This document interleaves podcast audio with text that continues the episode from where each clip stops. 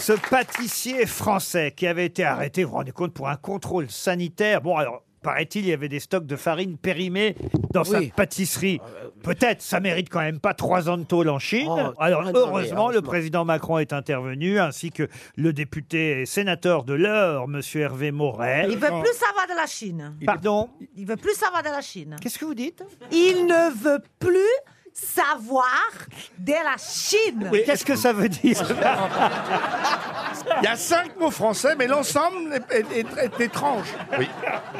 On sait pas ce que ça veut Un par un, nous reconnaissons tous les mots. Mais l'idée, euh, pardon, euh, Ça pas veut du dire tout. entendre parler. Entendre parler. oui. Ah, il veut plus entendre parler de la Chine, ça voulait dire. Ah, voilà, Voilà. c'est ça. Voilà. Merci.